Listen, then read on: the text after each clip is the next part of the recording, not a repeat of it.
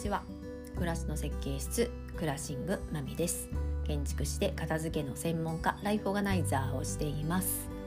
今日は3月の25日金曜日。もう3月もあとちょっと。ね年度末で忙しい人もいるかと思います。はい今日はですねえー、親の片付けのことについてちょっと話してみようと思います。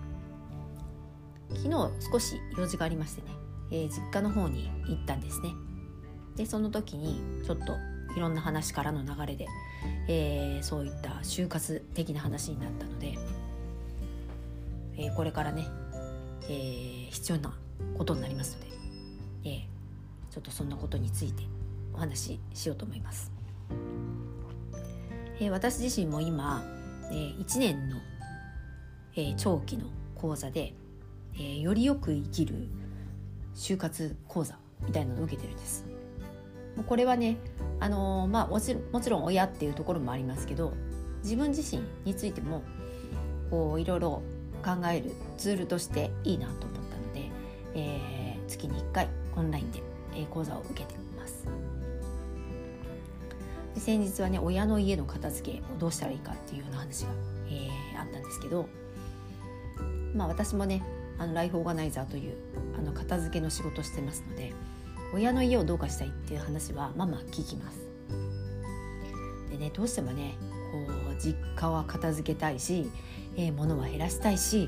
えー、捨ててほしいっていう話はねよく聞くんですけど、うん、親のものまあ私以外のものを勝手に捨ててはいけませんしやっぱね捨てるって特に親世代っていうのはもう本当に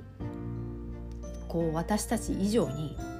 こう罪悪感を持ってしまったりとかもったいないっていうことで捨てられなかったりってことがあるのでもうね年を取ってこういろいろエネルギーも、私たちよりは減ってきてるわけじゃないですか。まあ、そこへねこう捨てろっていうこう圧をかけるっていうのはあのやっぱりかわいそうなので捨てろではなくまあ、大事なものを教えといてっていう風がいいかなというふうに思います。なんでね昨日私もねこう大事なものは何かをちゃんと出しといてっていうような話をしたんです。で決まってねうちの親はねあの赤いリュックに入って押し入れに入ってるからって言うんですけど、えー、前にちょっと見せてもらったらその赤いリュックがまあまあの大きさなんで、まあ、非常持ち出し袋かいぐらいにこうパンパンになってるので一体何が入ってるのかっていうのをちょっと見なきゃなってずっと思ってるんですけどそしたらなんかね家の権利書とかね通帳とか印鑑とかねそういうのが入ってんだよって言って言ってたんですけどじゃあもし何かあった時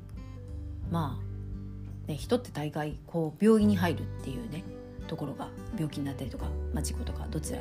もあると思うんですけど病院に入るってなった時にじゃあなんか例えばね医療保険入ってたりとかした場合なんかそういう連絡した方がいいじゃないですか。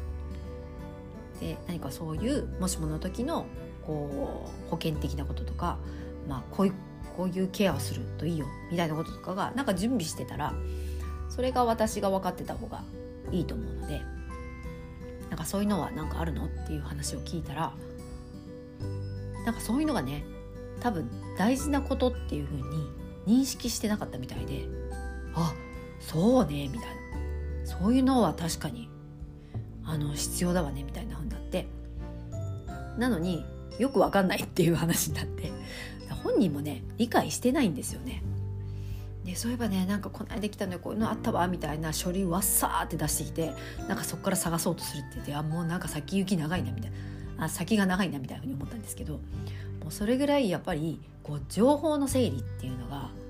もう、まあ、私たちもね情報に埋もれてますけど親世代もやっぱりこう情報っていうのが整理できてなくって自分が何の時にこれを使ったらいいのかとかこの情報が何に紐づいてるのかってことがやっぱり整理されてないんじゃないかなって思ってでまたね昔やったこととかだったら多分忘れちゃってますしだからこれがねいや必要だなと思ってうんなんでちょっとその辺りをちょっと自分のためにも親のためにもサポートする必要があるなというふうに感じました。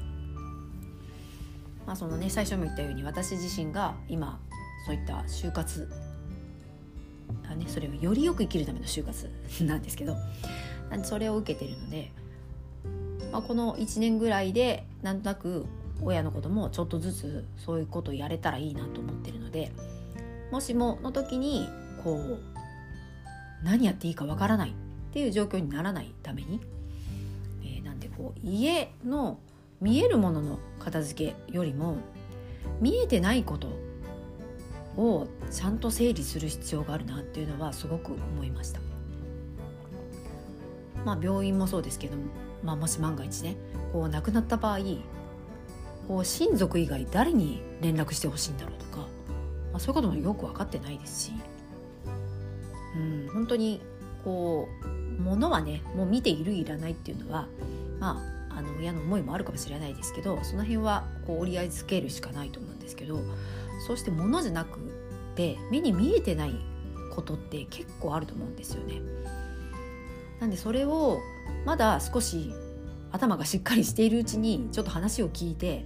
こう整理する必要があるなっていうのをすごく感じました。うん、なんでねこう、私が私今48なので、まあ、同世代、まあ、もしくはもっと若い人もいらっしゃると思うんですけど、まあ、親って大体70過ぎて、えー、だんだんねこう年を置いていく。でもまた長生きになってきてますので、まあ、80過ぎて90近くっていう人もいると思うんですけど、まあ、体が動かなくなったりとか本当に記憶もねままならずとかいろんなことあのできることが減ってくるというか、まあ、だんだんできなくなることも増えてくる中で、えー、そうしたこう部屋物を減らす空間をきれいにするっていうことじゃない部分っていうのは本当にやっとく必要が整理して、えー、やっとく必要があるなっていうのはすごく感じました。うん、なのでねもし、えー、皆さんもこう親のことを気がかりになってることがあれば、えー、見えないものっていうのもどうなってるかっていうのをちょっと確認してみるといいのかなというふうに思います。はい、ということで今日はちょっと就活についてお話ししてみました。えー、まだまだこれからスタートなので、ね、おいおいちょっと進んでいくことがあればちょっとそんなことにも触れたいなというふうに思います。はいということで今日もありがとうございました。ではまた来週よろしくお願いします。